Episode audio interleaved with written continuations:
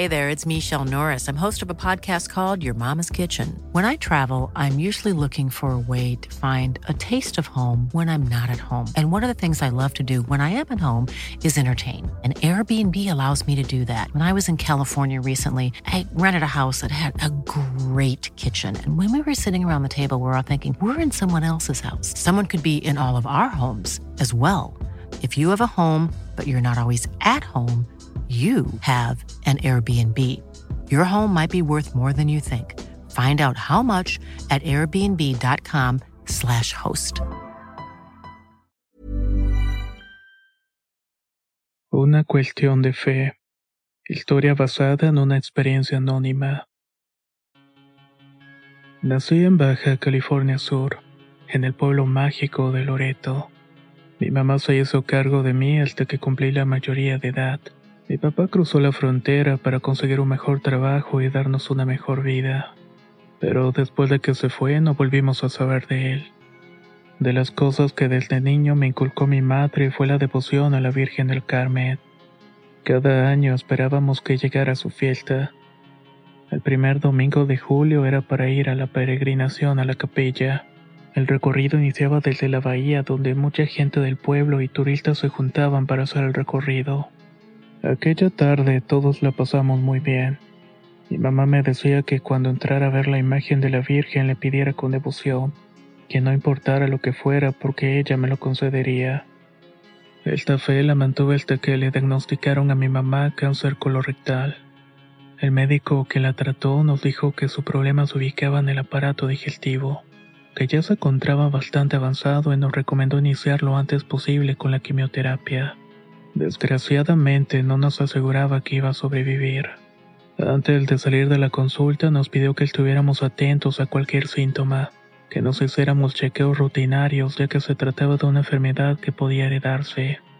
Al salir del consultorio me fui corriendo a la capilla de la Virgen con la intención de pedirle por la salud de mi madre. Aunque ese día no era la fiesta, mi fe era la misma, y creí que con eso era suficiente para que la Virgen hiciera el milagro. A los pocos meses de que le detectaron el cáncer, ella falleció. Después de su muerte, dejé de visitar esa capilla o cualquier otra iglesia. Dejé de ir a la misa y a las fiestas patronales. Me fui a estudiar a la Ciudad de México. Al terminar la universidad conseguí un trabajo en la ciudad de Toluca. Además de mi empleo, me gustaba pasar el tiempo practicando ciclismo y también meterme en carreras. El ciclismo se convirtió en un escape era casi como una nueva religión para mí. Entre algunos equipos y las personas que formaban parte de ellos se fueron convirtiendo en mis amigos. Me fueron incluyendo en todas sus actividades y me invitaban a todas las rodadas que planeaban. En una ocasión, iniciando el mes de septiembre, me dijeron que dentro de algunos meses serían en peregrinación al santuario de la Virgen de Guadalupe. Está ubicado en la ciudad de Morelia. Cruzarían el estado de México y entrarían a Michoacán pasando por alguno de sus pueblos. Durante todo el camino irían siguiendo una imagen de la Virgen que iría delante de ellos. Me invitaron a acompañarles, pero yo les dije en ese momento no estaba seguro si podría, ya que en esas fechas el trabajo se acumulaba y necesitaba hacerlo antes de terminar el año. Ellos ya no me insistieron, pero dejaron la sugerencia de que lo pensara. Que trabajo siempre hay, pero momentos para ir a conocer otros lugares motivado por la fe eran cosas únicas. No tan convencido aún le respondí que lo pensaría. La idea de rodar junto a las personas en las que había encontrado otra familia me entusiasmaba, pero ir por una cuestión religiosa siguiendo la imagen de la Virgen no me gustaba mucho. No sé, no me sentiría capaz de llevarla frente a mí todo el tiempo, todos los días recordando que no había salvado a mi madre que no hizo caso a la petición que le hice cuando más la necesitaba. Al final me pareció mala idea y decidí no acompañarlos. Pasó el tiempo y el cierre de año se acercaba. Aunque en el trabajo los pendientes se acumularon, terminé todo tiempo. Incluso mis jefes me propusieron tomarme esos días para descansar e irme a Baja California. Les hice saber que prefería quedarme a trabajar, pero que les avisaría cuál sería mi decisión. Otra de las cosas que me entusiasmaba del fin de año y que me da otra razón para quedarme es que había una carrera muy importante que salía en la Ciudad de México en esas fechas. Tenía muchas ganas de inscribirme y todo el equipo también iba a participar. Como parte de los requisitos del registro nos pedían un examen médico, un chequeo general que tuve que hacerme. El doctor con el que fui me había tratado ya de otros malestares y me dijo que no notaba nada raro, salvo que al palpar la zona del estómago había sentido algunos bultos que no eran tan normales, pero que no me asustara porque podrían tratarse de varias cosas. Para descartar de que fuera algo maligno grave, aconsejara que me hiciera unos estudios especializados, ultrasonidos y si era posible una tomografía. Todo aquello me recordaba lo que había vivido años antes con mi madre. Recuerdo que en aquellos días empecé a sentir cada vez más angustias por las palabras que me había dicho el médico, aquel que diagnosticó a mi madre al decir que era hereditario. Por distintas razones, tal vez más por el miedo a la idea de que me confirmaran de lo que yo me estaba imaginando era cierto, pospuse muchos de los estudios que el médico me había pedido, hasta que él mismo me contactó para preguntarme si me los había hecho que no me hiciera ideas y que tal vez no se trataba de nada grave. Motivado por la esperanza de que fuera algo que pudiera tratarse fácilmente, me hice la tomografía y otros estudios. Cuando los tuve, los llevé al doctor. Mientras los estaba revisando, noté que su expresión era seria. Me dijo que era mejor que fuera con un especialista. Me preguntó si conocía algún oncólogo y de no ser posible, él podría recomendarme alguno. No quería que me asustara, pero veía mis estudios algunas formas que podrían ser cáncer de estómago. Pensar que podía tener lo mismo de lo que falleció mi madre me aterraba. Antes de confirmar si tenía o no eso, ya sentía que me habían dado una sentencia de muerte. Esa noche recuerdo que antes de dormirme me acordé mucho de mi mamá, del tiempo que había pasado desde la última vez que visité su tumba, y de cómo había sufrido sus últimos días. Sumido en una tristeza, me quedé profundamente dormido. Esa noche soñé con ella. Caminábamos por las calles de Loreto, el pueblo donde había crecido. Ella me dijo que no temiera, que todo iba a estar bien, pero tenía que volver a confiar. Tenía que volver a tener fe. Seguramente en el sueño pasaron más cosas, pero no recuerdo. Pero lo que sí es que esa vez desperté cubierto de sudor y llorando. Ver a mi mamá me dio mucha tranquilidad y las fuerzas para enfrentar el diagnóstico que fuera. Ese mismo día agendé mi cita con el oncólogo que el médico me había recomendado. Vio los estudios que me había hecho antes y me dijo que no quería dar un diagnóstico antes de tiempo, pero que por las formas de los bultos en mi estómago sí podría tratarse de cáncer. Lo mejor era hacerse nuevos análisis, pero esta vez más especializados. Me recomendó un laboratorio en el cual confiaba por la precisión de sus resultados. Su recomendación fue que los hiciera lo antes posible, pero como ya se acercaban las fiestas de fin de año y yo prefería pasarlas sin el estrés del resultado también estaba bien. Me dijo que me lo dejaba a mi consideración. Mientras decidía si me hacía los estudios, en ese momento mis amigos y compañeros del ciclismo volvieron a invitarme. Me preguntaron si quería ir a la peregrinación al santuario de la Virgen de Guadalupe. Y aunque ella me había decidido no ir y todo lo que me había pasado últimamente y el sueño que tuve con mi madre, hicieron que cambiara de idea. Recordé lo que en sueños ella me había dicho, que debía volver a tener fe. De alguna manera tenía que volver a recuperarla, así que decidí acompañarlos. If you're looking for plump lips that last, you need to know about Juvederm lip fillers. With Juvederm Volbella XC and Juvederm Ultra XC, your lip look, whether it's subtle or bold, can last up to one full year with optimal treatment and no additional maintenance. Find a licensed specialist and see if it's right for you at juvederm.com today. That's J U V E D E R M.com. Add fullness to lips in adults over 21 with Juvederm Volbella XC or Juvederm Ultra XC. Do not use if you have severe allergies or a history of severe allergic reactions, or if you're you're allergic to lidocaine or the proteins used in Juvederm. Tell your doctor if you have a history of scarring or taking medicines that decrease the body's immune response or that can prolong bleeding. Common side effects include injection site redness, swelling, pain, tenderness, firmness, lumps, bumps, bruising, discoloration, or itching. As with all fillers, there's a rare risk of unintentional injection into a blood vessel, which can cause vision abnormalities, blindness, stroke, temporary scabs, or scarring. For full important safety information, visit juvederm.com.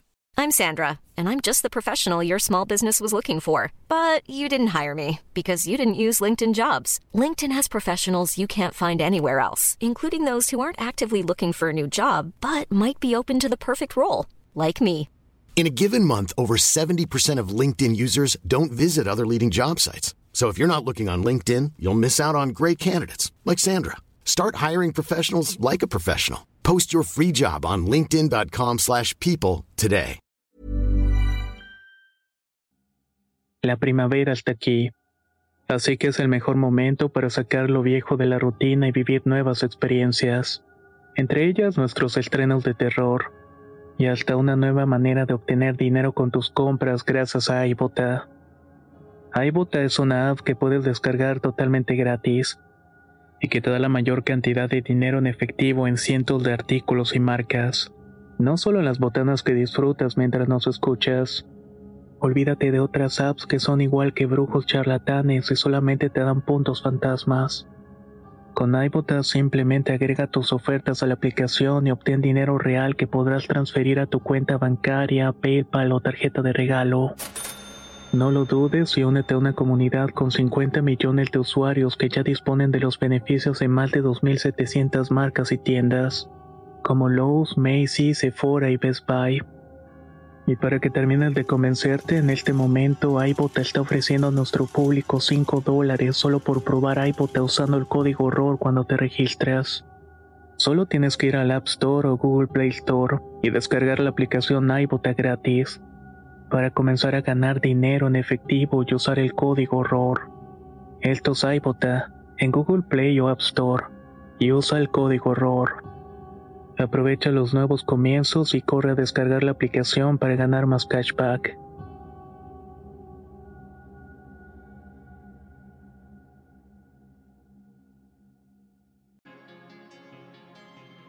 El día que salimos a Michoacán estaba nublado y eso nos facilitaba el viaje porque el sol no nos quemaría.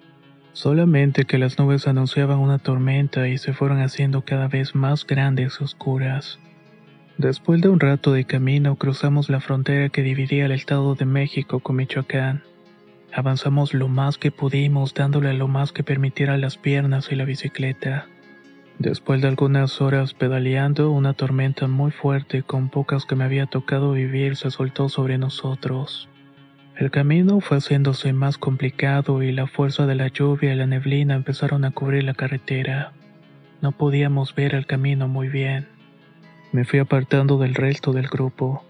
Lo último que escuché de uno de ellos es que más adelante había un pueblo, que podríamos llegar ahí, descansar y pasar la noche. Después de un rato dejé de escuchar las voces de mis compañeros.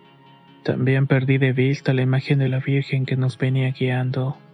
A pesar de que iba a toda velocidad que mi cuerpo y la bicicleta me permitían, no conseguía alcanzar al resto del grupo. Ni siquiera lograba distinguirlos a lo lejos. Tomé una desviación a la que llegué imaginando que tal vez se habían ido hacia ese lado, pero no los veía. Supuse que ese camino me conduciría al pueblo en el cual pasaríamos la noche. Confiaba que ellos iban a estar ahí. La lluvia se fue calmando y empecé a ver mejor el camino, que por cierto se iba haciendo de subida y me costaba cada vez más trabajo continuar. Me bajé para seguir un rato caminando, resignando que llegaría mucho después que el resto. De pronto vi a lo lejos un letrero que decía Tlalpujagua. Ese nombre no me parecía que fuera el que íbamos a llegar. Recordaba haberlo escuchado antes, justo en estas mismas fechas, porque la gente iba a comprar esferas ahí o cosas para decorar sus casas en Navidad.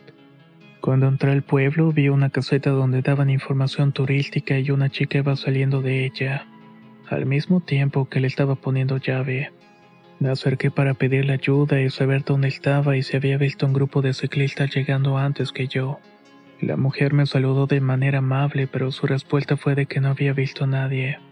En esos días llegaban muchos turistas por el Festival de las Esferas. Abrió de nuevo el lugar y me pidió que esperara un momento. Entró y después de un rato salió con una hoja. Aquí vienen los lugares turísticos del pueblo, un mapa con los lugares que puedes visitar o también sitios para hospedarte. Aunque ya está por anochecer, así que te sugiero que busques un hotel. Le agradecí por la ayuda y entré al pueblo para ver qué había. Llegué al centro, pero los lugares para hospedarse estaban saturados. Vi en el mapa que se regresaba por donde había entrado y tomaba una desviación. Podía llegar a un hostal que por su ubicación y por no ser tan céntrico podía tener cupo. Antes de continuar decidí entrar a un restaurante y comprar algo de comer. Como estaba resignado a que me había perdido, que no era el lugar que tenía que llegar, y que tampoco el resto de mis compañeros estaba, quise pasar un poco. Ahora que tenía algo en el estómago y me había hecho la idea de que me iba a quedar esa noche, lo empezaba a ver como un lugar agradable. Un sitio colorido y en general un pueblo bastante lindo. Entré a entrar a una tienda y otra me di cuenta que se había hecho muy tarde, así que decidí irme a buscar dónde dormir. Regresé a la entrada del pueblo donde tomé un desvío de la entrada principal que según el mapa me llevaría a una torre de una iglesia antigua. Después debía continuar unos cuantos kilómetros más y llegaría al lugar que buscaba. En el mapa el lugar no se veía tan lejano, pero recuerdo que avanzaba y sentía que no llegaba a ningún sitio. El ruido de la ciudad se quedaba atrás y solamente escuchaba el ruido del viento y de algunos animales. No había casas, tiendas o algo, únicamente había árboles. No sabía exactamente qué hora era mi celular se había quedado sin batería, pero seguramente ya pasaba de la medianoche. Empecé a sentir algo de miedo, pero me tranquilizó escuchar a lo lejos un grupo de voces. Era como si hubiera mucha gente reunida.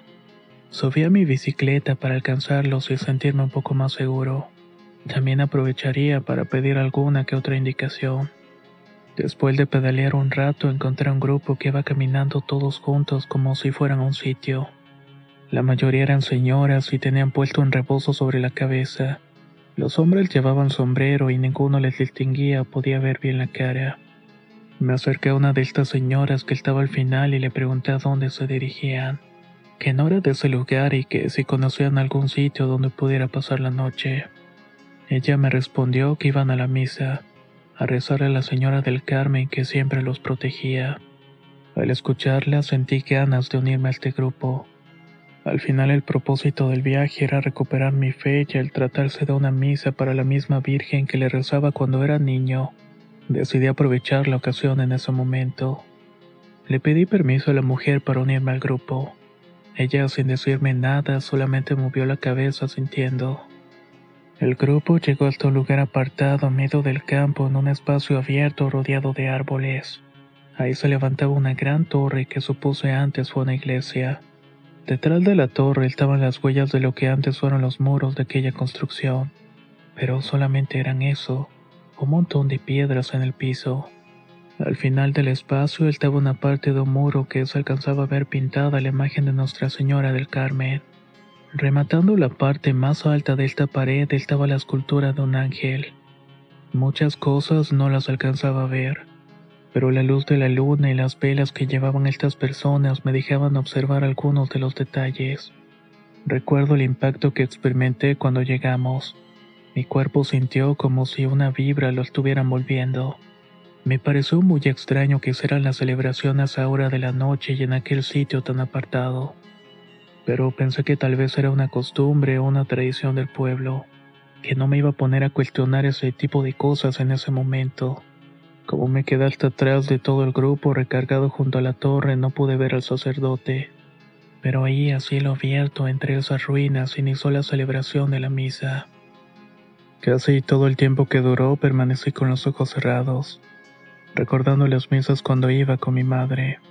Lo que sentía estar frente a la Virgen y pedirle con mucha devoción. Después pensé en lo que pasó con mi madre y que no la ayudó a sanar. Recordé que ahora yo podía estar pasando por lo mismo. Pensé en el coraje y el odio que sentía hacia la Madre de Dios. Las lágrimas me salieron en ese momento. El coraje fue dando paso al arrepentimiento y pedí perdón a mis dos madres, aquella que había muerto y a la que había rechazado tantos años. Pero estaba ahí dispuesto a reconciliarme con ella.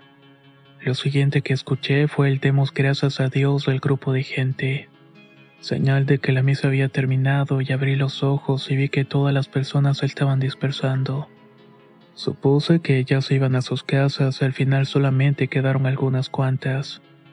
Vi a la señora a la cual le pregunté si podía unirme y se acercó a la imagen de la Virgen pintada en la pared de adobe y frotó su mano con ella. Sostenía algo, como si quisiera que un poco del poder y la santidad de aquella imagen se le pegara a eso que llevaba. Después, con la cabeza agachada, se acercó a mí. Cuando la tuve enfrente, él tiró su mano y me dijo, Es para usted, joven, tómelo. Nuestra madre es buena y ella nos perdona cuando le pedimos con fe. Abrí las manos para recibir lo que me ofrecía y era un escapulario. Eso era lo que había tocado la imagen de la Virgen y ahora me lo daba. Yo todavía lloraba y le di las gracias y le di un abrazo. La señora hizo el movimiento de darme la bendición y vi que se alejó. Me quedé un momento observando el regalo que me habían dado. La busqué para preguntarle su nombre y que me contara sobre la razón que había hecho esa peregrinación. Busqué por todos lados, pero ya no había nadie, ni a ella, ni ninguna otra persona. Me pareció extraño. Entre la emoción y el cansancio de todo el día me recargué contra uno de los muros. Ahí finalmente me quedé dormido. Cuando desperté ya era de día y a pesar de que el lugar era frío esa noche no lo sentí. Pensé que al menos me había ahorrado lo del hospedaje. Subí a la bicicleta para regresar al pueblo, desayunar algo y visitar algunos lugares antes de irme. Quería retomar el camino y encontrarme con mi grupo. Llegué al mismo restaurante donde había cenado una noche antes.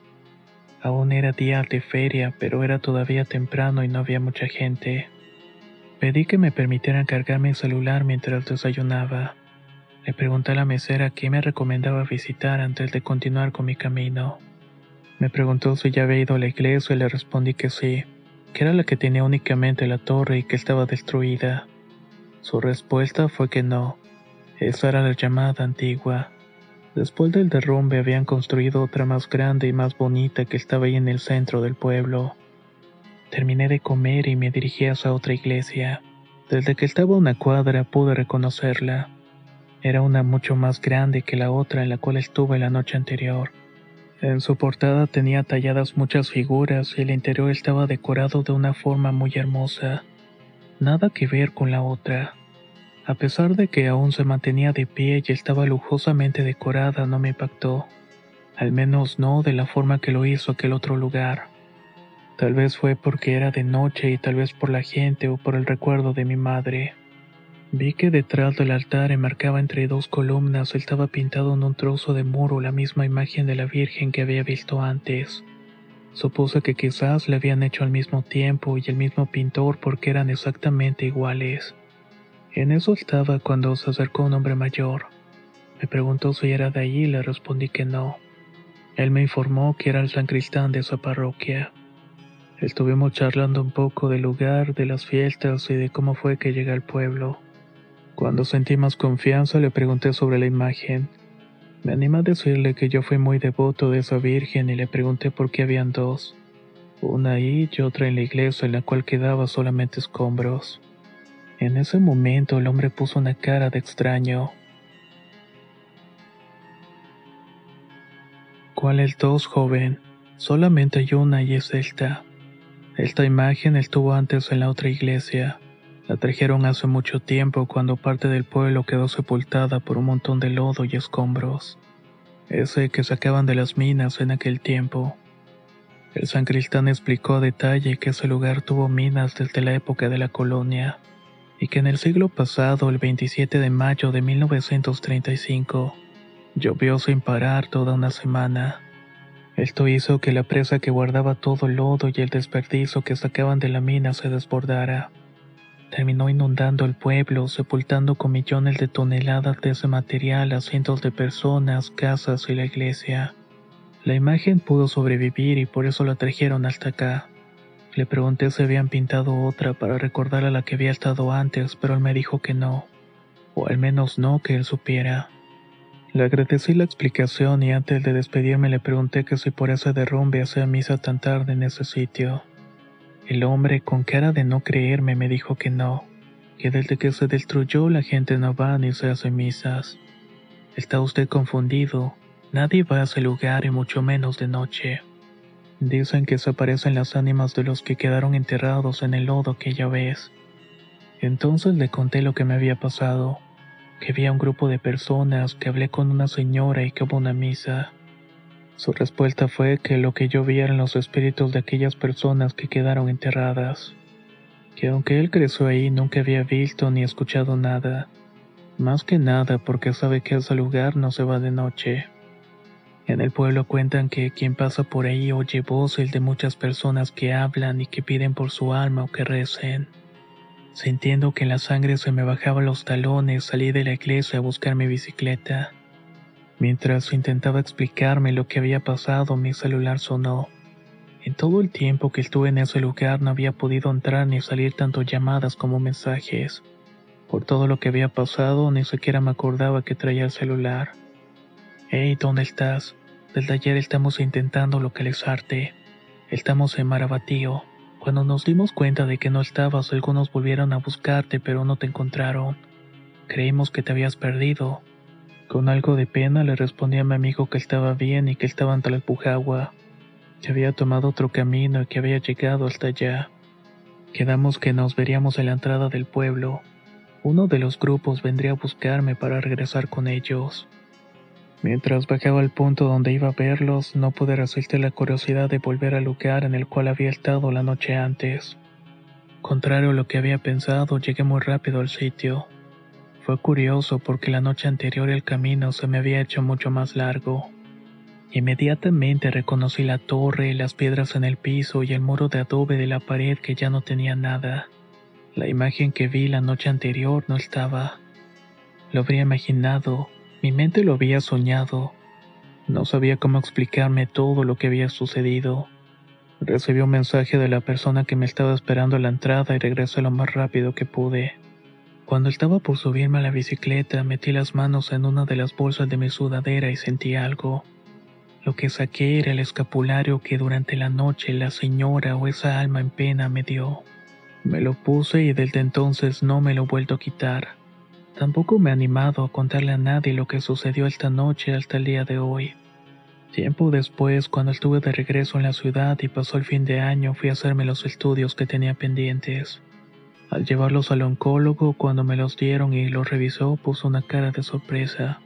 Sonrió y me dijo con una mirada que no olvidaré nunca me dijo, probablemente tendremos que comprobarlo.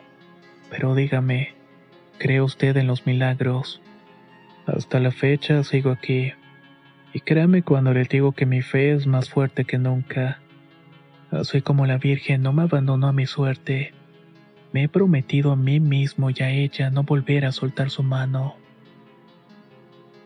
Me alegra mucho de que hayas llegado al final de esta historia, una que tal vez no sea aterradora como el resto, y probablemente choque con las creencias de algunas personas pero la ventaja es que en relatos de horror tenemos un gran criterio, así que sabrán apreciar lo paranormal y sobrenatural del asunto que nos contaron en esta ocasión. Y si tú tienes algo que contar, no dudes en enviarlo a contacto arroba relatosdehorror.com. Sin duda le podemos buscar un espacio para que aparezca en el canal. Soy Antonio y nos escuchamos muy pronto.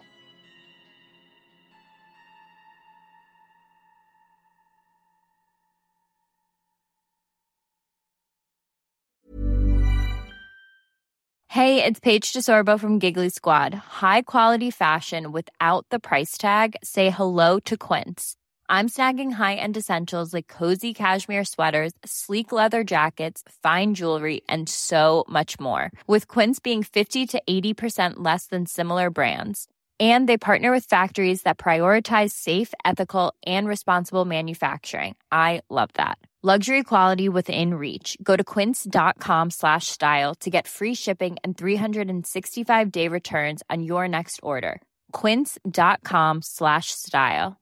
Hey, folks, I'm Mark Marin from the WTF Podcast, and this episode is brought to you by Kleenex Ultra Soft Tissues, your ally to help tackle your allergy symptoms this season. I love the change of seasons, but nobody loves pollen and all those other things floating in the air that make you sneeze during this nice weather. Kleenex Ultra Soft Tissues are hypoallergenic and allergist approved, so fight back against watery eyes and runny noses without worrying about irritating your skin. For this allergy season, grab Kleenex and face allergies head on.